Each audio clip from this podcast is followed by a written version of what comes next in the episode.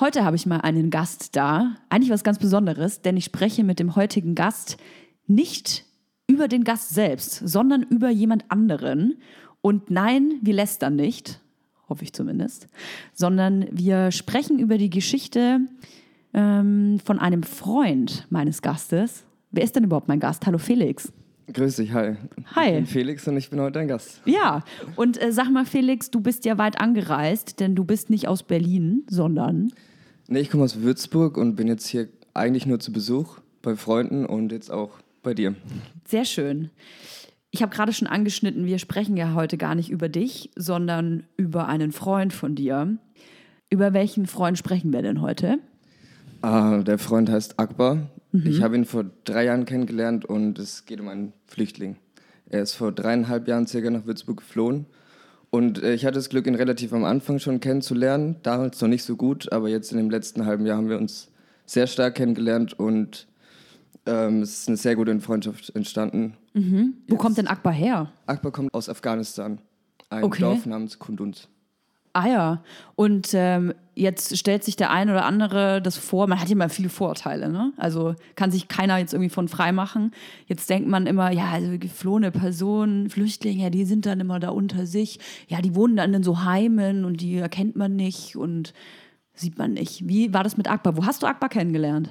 Ich habe Akbar kennengelernt beim Essen bei einem Freund. Mhm. Der hat ihm über einen Unikurs äh, Deutsch beigebracht. Ah ja, Und die haben sich dann da unterhalten und dann zum Essen eingeladen. Und als hieß, okay, die, Flü die Flüchtlinge kochen jetzt, äh, hat der Freund alle eingeladen. Und so hat Akbar und äh, damals noch Mustafa ähm, uns alle kennengelernt, also einen großen Freundeskreis auf einmal.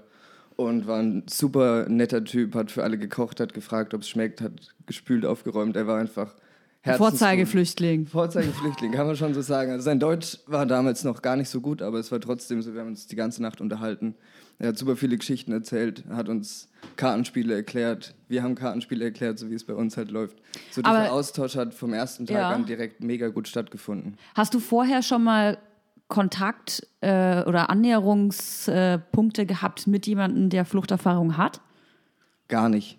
Das war, das war schon so ein bisschen das, das allererste Mal. Und äh, sag mal, wie hast du dir das vorher vorgestellt? Also, wie ich gerade schon, oh, mein Hund, der beißt die ganze Zeit seine Pfoten. Emil, hör auf! Oh, wir waren gerade draußen und dann läuft er manchmal durch. P naja, ist egal. Ich will das jetzt, diese ekligen Sachen nicht auspacken. Ähm, Ich habe ihn angelangt. Na das gut. macht nichts. Du hast dir die Hände nicht danach gewaschen? Noch nicht. Ja, es ist bei Emil schwierig, wenn man sich nicht die Hände wäscht. Ähm, was ich eigentlich sagen wollte, hast du vorher schon mal Berührungspunkte mit jemandem gehabt, der äh, Fluchterfahrung hatte? Hast du mit Nein beantwortet? Ähm, wie hast du dir das denn vorgestellt, wie so jemand ist? Hattest du vorher gedacht, du erkennst das? Oder man kann es jemandem ansehen oder spürt das? Äh, Also ich habe nicht wirklich gedacht, dass man es erkennt, wahrscheinlich in Einzelfällen schon, aber ich wollte jetzt da nicht irgendwie sagen, okay, das müssten so die Kriterien sein, mit der jetzt auf, auf mich zukommt, irgendwie verschüchtert, sorry, so, so schüchtern und weiß nicht, was er sagen soll und irgendwie ängstlich oder so und das war eben genau das Gegenteil. Es ist wie, es war wie, als würdest du eine ganz normale Person im, im Alltag kennenlernen. Wann kam es denn überhaupt zur Sprache, dass da Menschen vor euch sitzen, die schon einen gewissen Weg hinter sich haben und denen auch nicht so ganz äh, freiwillig gegangen sind? Also das war von Anfang an eigentlich bekannt, dadurch, dass der Freund ihm ja äh, Deutsch beigebracht hat über die Uni und gemeint hat, er hat da jetzt zwei Leute kennengelernt, die gerne für einen deutschen Freundeskreis kochen würden, also auch das afghanische Essen einfach mal präsentieren.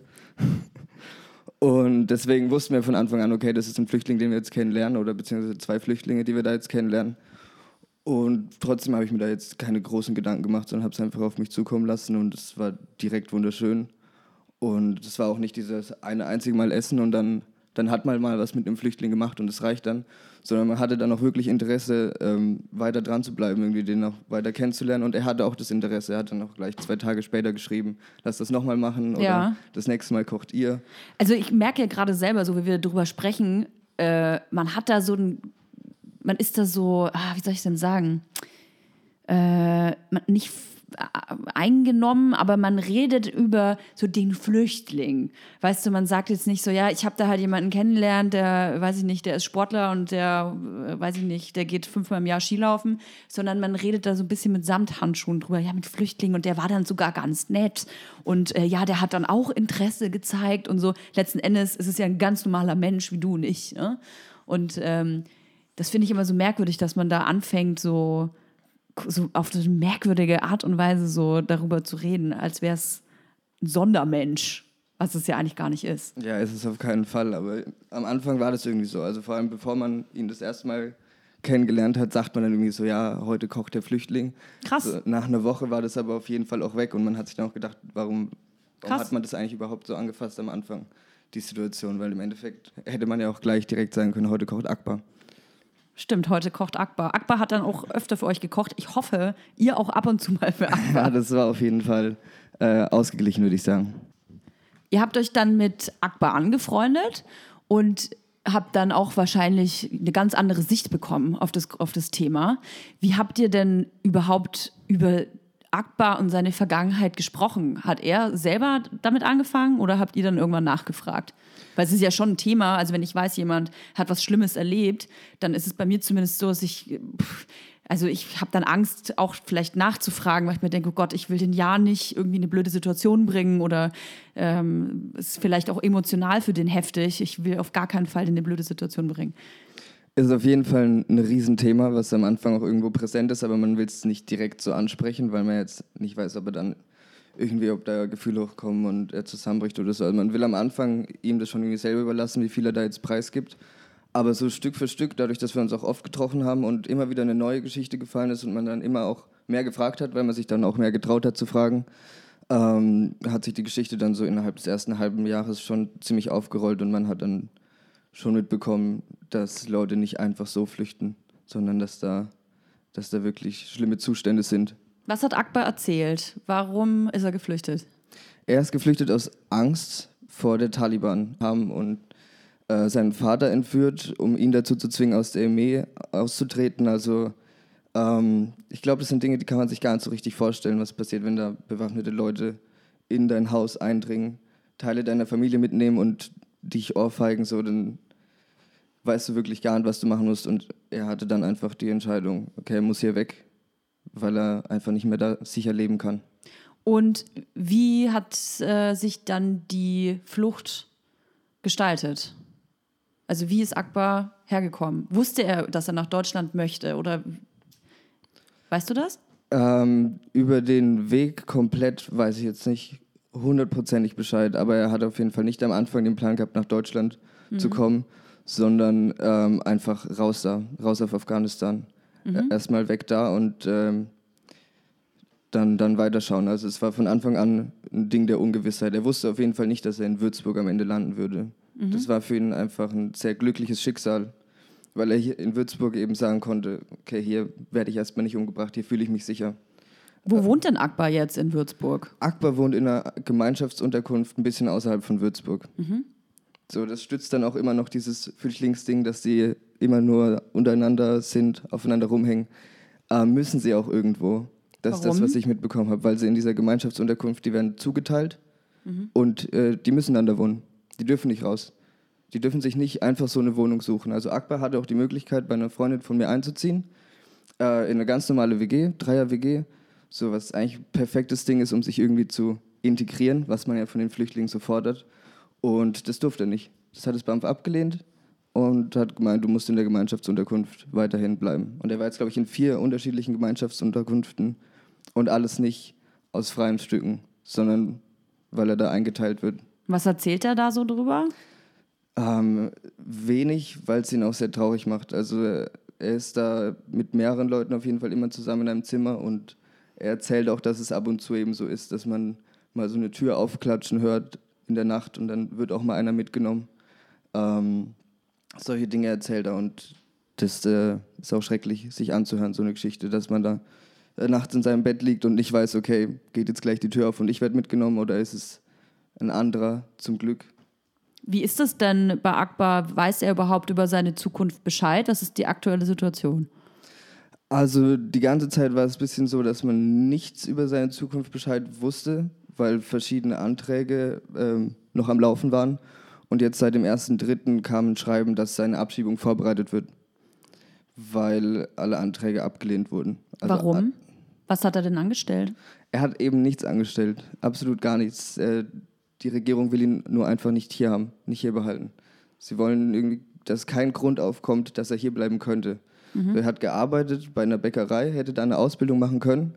Die Ausbildung wurde abgelehnt mit der Begründung. Aber nicht von der Ausbildungsstätte. Nein, nein, die Ausbildungsstätte wollte ihn haben, aber das BAMF, also die, die das ganze Asylrecht, Flüchtlingspolitik regeln, äh, die haben das abgelehnt mit der Begründung, er soll sich ähm, nicht, so, nicht so einfühlen hier, weil er ja wahrscheinlich bald wieder gehen muss. Dann hat er, eine, hat er gearbeitet äh, in Backöfele, was so ein Restaurantbetrieb ist. Mhm. Klingt hat ja dann, süß. Hat dann Abwasch gemacht, schöner Laden auf jeden Fall. Ähm, und hätte da auch eine Ausbildung machen können. Okay. Die wurde dann auch abgelehnt mit der gleichen Begründung.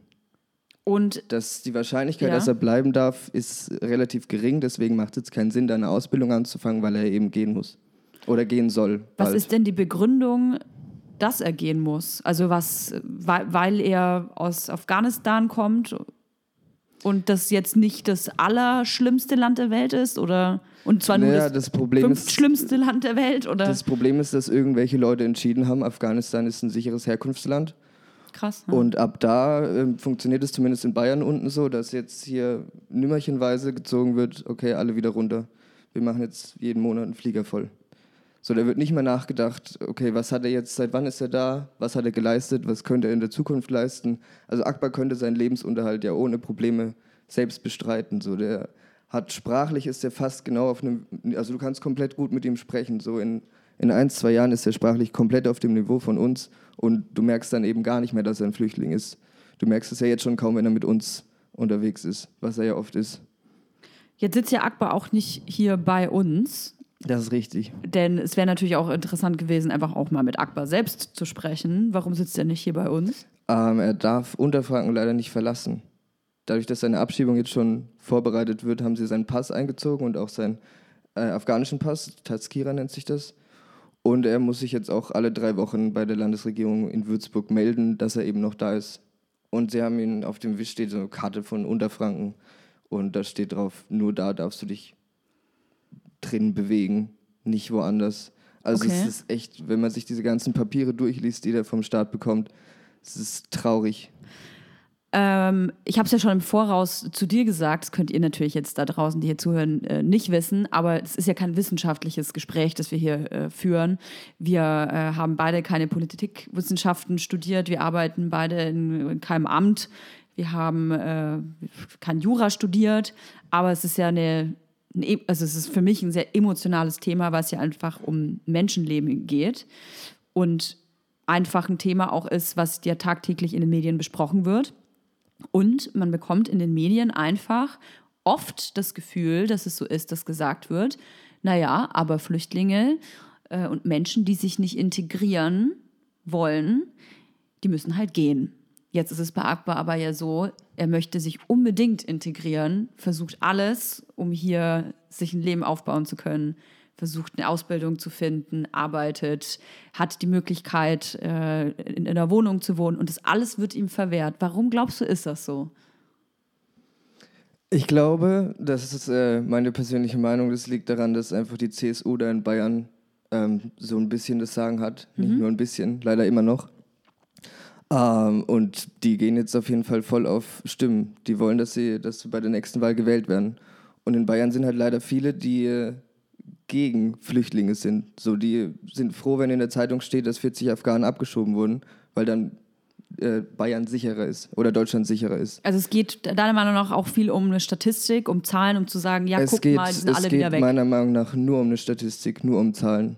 So, wenn Sie den Fall Akbar anschauen würden, dann würde ja keiner trotzdem sagen, ja, der muss weg, weil er Afghane ist. So, die würden ja dann sehen, okay, der ist komplett integriert, der hat deutsche Freunde, die ihm bei den ganzen Sachen helfen, die man selber nicht hinbekommt. So ein Flüchtling könnte ja so einen Härtefallantrag, wie wir ihn jetzt gerade äh, abgeben wollen, das kann er nicht, das kann er nicht selber machen. Das ist unmöglich, den selber zu schreiben. Wir sind da jetzt zu fünf, sechs eine Woche dran gewesen und hatten schon großen Struggle. So, das kann er nicht alleine machen. Wieso Aber macht ihr das? Weil es einfach ein richtig guter Freund von uns ist. Weil wir jetzt drei Jahre mit ihm gelebt haben und viele Erfahrungen gesammelt haben und viele schöne Erinnerungen jetzt schon haben. Und er ist einfach wirklich ein Herzensguter. Er ist super nett und ich kenne auch niemanden, der jemals mit ihm Stress hatte. Und ich persönlich habe jetzt ein sehr, sehr gutes Verhältnis zu ihm. Wir reden fast über alles und treffen uns oft zu zweit, auch zum Kochen. Und ich, ich will ihn einfach nicht missen hier in Deutschland. Wie ist das denn für Akbar selbst, die ganze Situation? Super schwierig, super, super schwierig. Also er ist, äh, man merkt auch, dass er ziemlich betroffen ist davon, weil er sieht, wie viele Freunde von ihm da jetzt arbeiten und tun und machen. Und er selber kann da nicht viel beisteuern, gerade außer uns die Informationen halt geben. Ähm, das beschäftigt ihn auf jeden Fall stark und natürlich sieht er, dass in seiner Gemeinschaftsunterkunft andere Leute nicht gehen müssen, beziehungsweise nicht den Bescheid bekommen, dass die Abschiebung. Ähm, es ist reine Willkür wird. eigentlich. Ja, er kommt zu mir und fragt mich, Felix, was habe ich falsch gemacht? Die anderen dürfen bleiben und ich nicht. Was habe ich falsch gemacht? Und er macht so viel mehr als die anderen, dass er bleiben darf. Die ganzen Anträge, die er gestellt hat, zur Ausbildung. Allein, dass er aus der Gemeinschaftsunterkunft raus musste, hat auch Anträge benötigt, die dann drei Monate später, beziehungsweise fast ein ganzes Jahr später mit der Wohnung äh, abgelehnt wurden. Also er wartet ein Jahr lang darauf, dass seine Anträge einfach nur abgelehnt werden und andere machen gar nichts, also sitzen praktisch nur in der Unterkunft rum. Das sind dann wahrscheinlich die Leute, vor, der, vor denen die ganzen Angst haben, so die hängen nur aufeinander rum. Gibt's klar, aber nur aus dem Grund, dass sie halt nicht aus ihrer Gemeinschaftsunterkunft raus dürfen. So, wenn die nur da leben dürfen und nirgendwo anders arbeiten, dann ist ja logisch, dass die aufeinander rumsitzen. Was sollen die denn auch sonst machen? Wir haben ja mit einer Online-Petition, die hast du auch ganz lieb geteilt, danke dafür. Sag doch nochmal, wie sie heißt, bitte. Das werden wir später natürlich nochmal sagen, aber. Ah, die Petition findet man auf Open Petition und heißt Akbar bleibt gegen die Abschiebung von Akbar Dilsos, glaube ich. Aber Akbar bleibt, da müsste man sie schon finden. Okay. Und wie ist das denn? Braucht ihr eine Anwältin oder einen Anwalt? Darf ja auch ein Mann sein, ausnahmsweise mal.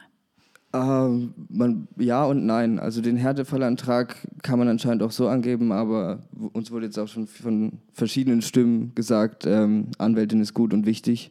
Vor allem eine, die sich da stark mit dem Thema beschäftigt und dann, dann auch äh, verfügbar ist die ganze Zeit. Also das ist das Wichtigste eigentlich, dass die telefonisch immer erreichbar ist, weil es kann ja jeder Tag irgendwie der letzte sein, dass man da spontan, wenn es heißt, jetzt in den Flieger, dann doch noch irgendwas machen kann.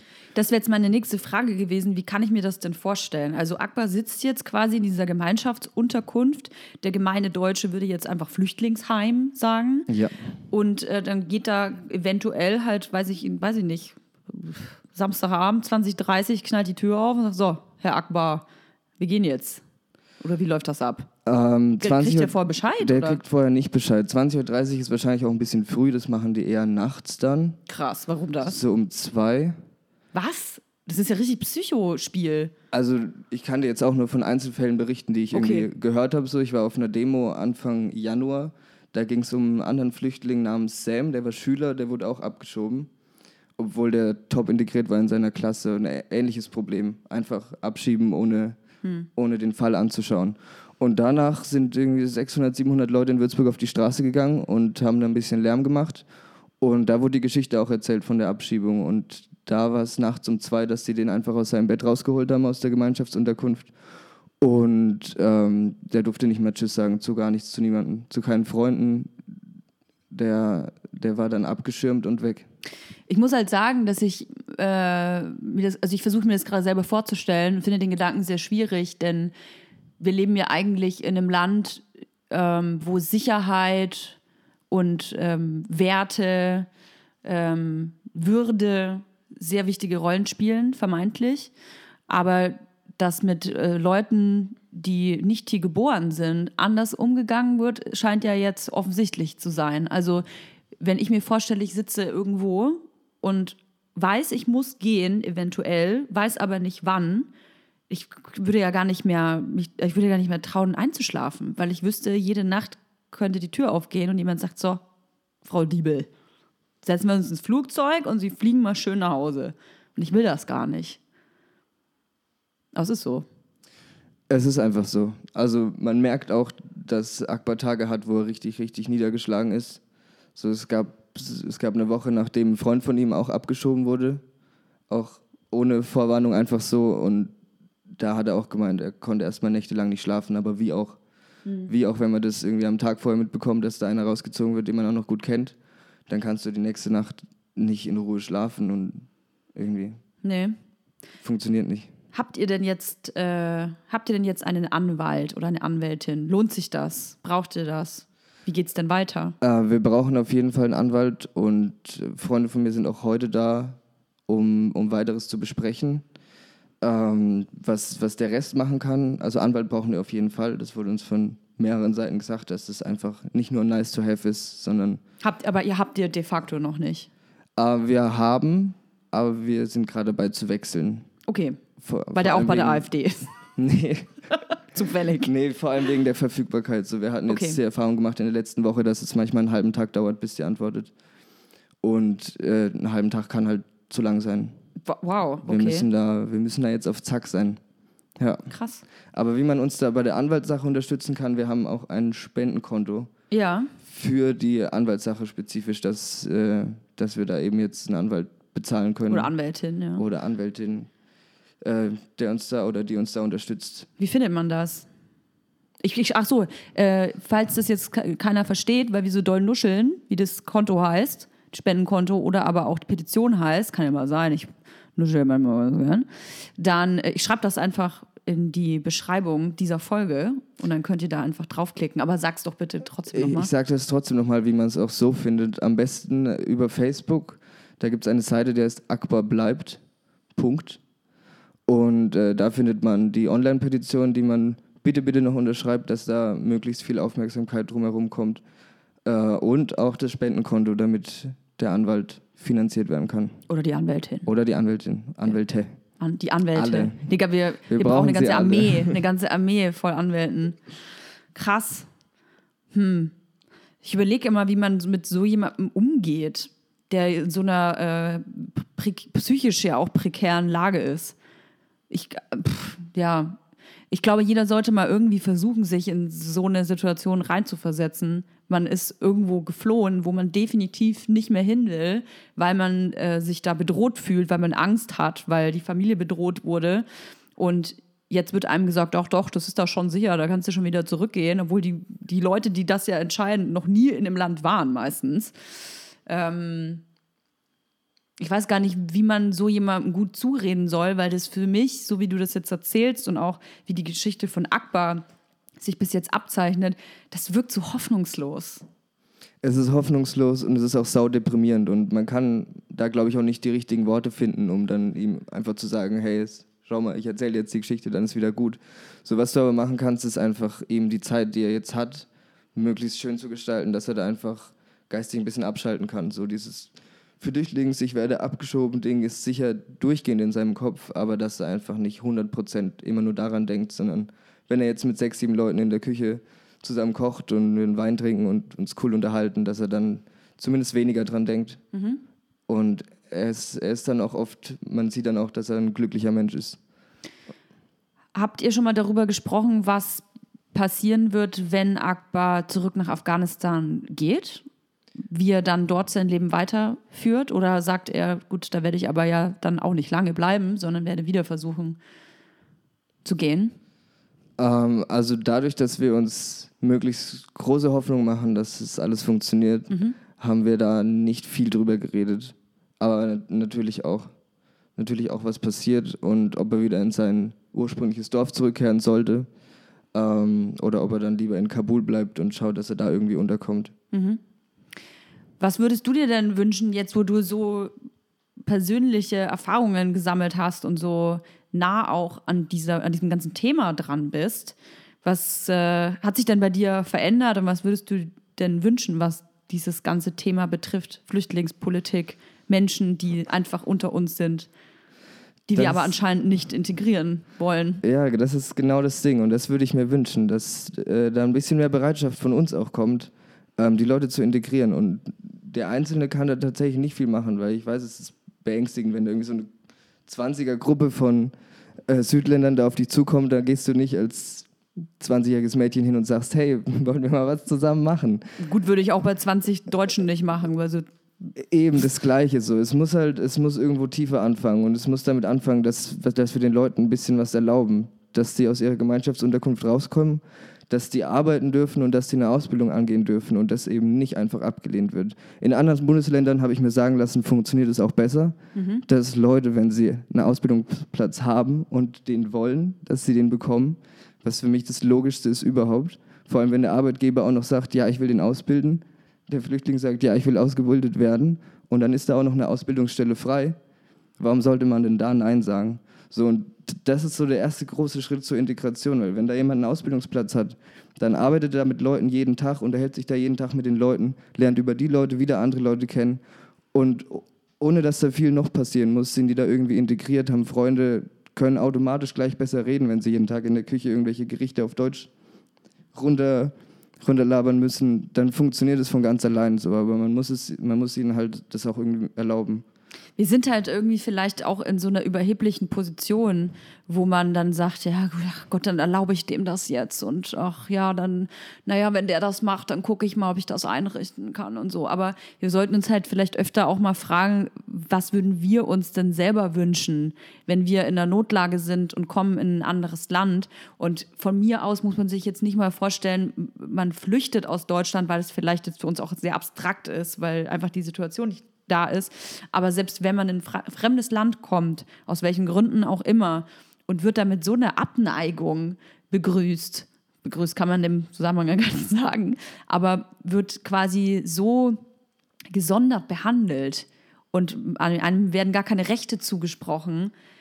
Pff, wie fühlt man sich dann? Scheiße. Also ja, richtig scheiße. Also ich meine, am Anfang war das ja so, ähm, erste Flüchtlingswelle oder so, wo es hieß, ja, wir lassen alle rein, wir sind das tolle, schöne Deutschland. Ähm, und jetzt wird es irgendwie als Fehler dargestellt, dass wir so viele reingelassen haben und das war ja, das war ja schlimm und jetzt müssen, Merkels wir, Fehler. jetzt müssen wir den Fehler wieder ausbügeln. Das Ding ist aber, das war absolut kein Fehler. Der Fehler, der wird jetzt begangen und zwar wieder und wieder, indem man Leute, die hier schon länger sind und die es irgendwie geschafft haben, da reinzukommen, die das System Deutschland verstanden haben, und da mitmachen wollen, ähm, die dann jetzt abzuschieben. Das ist der Fehler. Also quasi die Leute reinzulassen, sehe ich nicht als Fehler ein, sondern was wir jetzt mit denen machen. Dass wir die irgendwie in Gemeinschaftsunterkünften einfärchen, dass wir die nicht arbeiten lassen und dann irgendwie beobachten und merken, hey Mensch, da integriert sich ja keiner. Die wollen ja gar nicht hier sein. Mhm. Jetzt schicken wir die wieder weg. Die wollen auf jeden Fall hier sein und die wollen auch arbeiten. Ich, es ist für viele Leute ist es ziemlich schlimm, irgendwo zu sein und nichts machen zu können. Es ist viel schlimmer, als irgendwo zu sein und zu viel Arbeit zu haben. Da gibt es sehr viele auch. Leute, die so denken. Ich bin auch einer davon. Ja, krass. Also ich wüsste ehrlich gesagt auch nicht, was ich, äh, wie ich so drauf wäre, wenn ich den ganzen Tag in so einer Unterkunft wäre, in einem Mehrbettzimmer, wo ich vielleicht auch nicht jeden mag jeder kennt das, der mal im Mehrbettzimmer geschlafen hat, selbst wenn es im Schullandheim war, man mag halt einfach nicht jeden. Mhm. Wenn du da gezwungen bist, dort zu bleiben, darfst äh, nicht mal deinen Bereich verlassen, darfst nicht arbeiten, ähm, hast auch nur eingeschränkt Zugriff auf ja, deine, du hast gerade gesagt, der hat einen Pass gar nicht mehr. Ähm, Geld wird ihm wahrscheinlich auch nur eine Handvoll gegeben. Ach, aber die Flüchtlinge haben ja die ganzen Handys und die kriegen ja so viel Geld, ne? Das kannst du eigentlich auch noch erzählen. Das ist ja nicht der Fall wahrscheinlich, oder? Wie ist das bei? Wird er mit Geld überschüttet, was die armen Deutschen äh, nicht haben und hat ganz viele Smartphones? nee, das ist auf jeden Fall nicht der Fall. Also er bekommt auf jeden Fall Geld für seine Unterkunft und dass er was essen kann. Ähm, aber er sagt doch selber, er, er will kein Geld, er will arbeiten, er will das Geld selber äh, sich verdienen.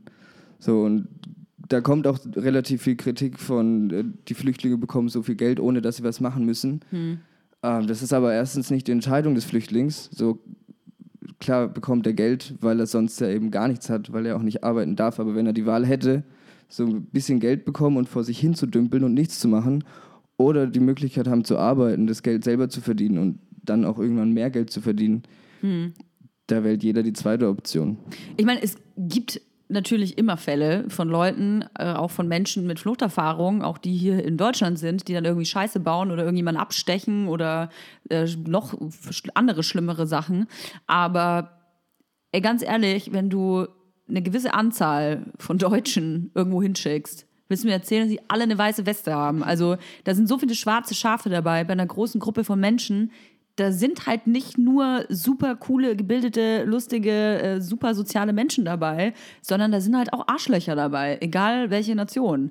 So, und ähm, ich glaube, man darf halt auch nie vergessen, ich will auch keine Taten oder so entschuldigen, aber Leute, die so schlimme Sachen erlebt haben, vielleicht äh, selber mit, mit Mord, mit Bedrohung, mit Angst äh, zu tun hatten, mit Krieg, wenn man die dann auch noch irgendwo zusammenpfercht und in so einer Bubble lässt, was soll da Gutes rauskommen? So, das ist halt, ich glaube, es ist einfach ein Riesenfehler im System und den gilt es da irgendwie ja, zu bekämpfen. Und das macht ihr ja, das finde ich toll. Es ist auf jeden Fall ein Riesenfehler im System und der Fehler, der muss möglichst schnell irgendwie ausgemerzt werden und das funktioniert nur über Aufmerksamkeit. Hm. Ich zum Beispiel, bevor ich mich so richtig mit dem Fall Akbar beschäftigt habe, also die ganzen Dokumente durchgegangen bin, was der denn alles beantragt hat und was nicht. Ich wusste, er will arbeiten und Ausbildung, aber darf nicht. So, das wusste ich schon seit, seit längerem, aber jetzt habe ich mal gesehen, wie viele Anträge da tatsächlich ohne Begründung oder ohne gute Begründung abgelehnt werden. Also meistens nur, ja, wir lehnen es ab, weil du bist ja eh nicht mehr lang da. So, dann die Wahrscheinlichkeit, dass du bleiben darfst, ist zu gering, dass wir da jetzt zusagen. Ja, so, wie du kannst, keine Aus, du kannst keine Ausbildung machen, weil du wahrscheinlich bald gehen musst. Ja. Du bräuchtest quasi eine höhere Bleibewahrscheinlichkeit. Eine höhere Bleibewahrscheinlichkeit kriegt man zum Beispiel, wenn man eine Ausbildung macht. So, da, das ist ja, da beißt sich ja die Ratte in den Schwanz. Es ist schrecklich. Es ist schrecklich anzuschauen und da muss sich was ändern. Und das funktioniert nur, wenn es mhm. da so ein bisschen Aufruhr gibt. Wenn ja. da viele Leute sagen, stop. Ich hoffe, dass wir ein bisschen Aufmerksamkeit heute sammeln konnten. Ich äh, sag einfach nochmal, wie die ganze Chose heißt. Also Akbar bleibt. A-K-B-A-R. Genau, kann man finden auf Facebook, kann man auch aber einfach mal googeln und da findet ihr dann auch die Petition. Einfach unterschreiben, tut keinem weh, geht schnell und wer ein paar Euros übrig hat, damit ein Anwalt, eine Anwältin oder auch gar eine ganze Armee von Anwälten für Akbar äh, kämpfen können. Vielleicht habt ihr dann ein Euro, zwei Euro übrig, vielleicht auch zehn. Dann könnt ihr auch da Hilfe leisten. Ja, und am besten auch weiter sagen und diskutieren, dass es in die Köpfe der am besten aller Leute reinkommt, dass es so nicht weitergehen kann. Reden. Das ist immer das Wichtigste. Ich hoffe, ja, was hoffe ich denn? Ich hoffe das Beste für Akbar. Dankeschön. Es gibt natürlich tausende andere Fälle, die ähnlich sind. Ähm, aber dadurch, dass man vielleicht Aufmerksamkeit mehr auf einen leuchtet, verändert sich vielleicht irgendwas. Das ist die große Hoffnung. Okay, vielen Dank, Felix, dass du in meinem Podcast Gast warst. Und ähm, wir hören voneinander. Und ich wünsche dir einen schönen Weg zurück nach Würzburg, Augsburg, Würzburg. Würzburg. okay, tschüss. Ja, danke schön. Tschüss.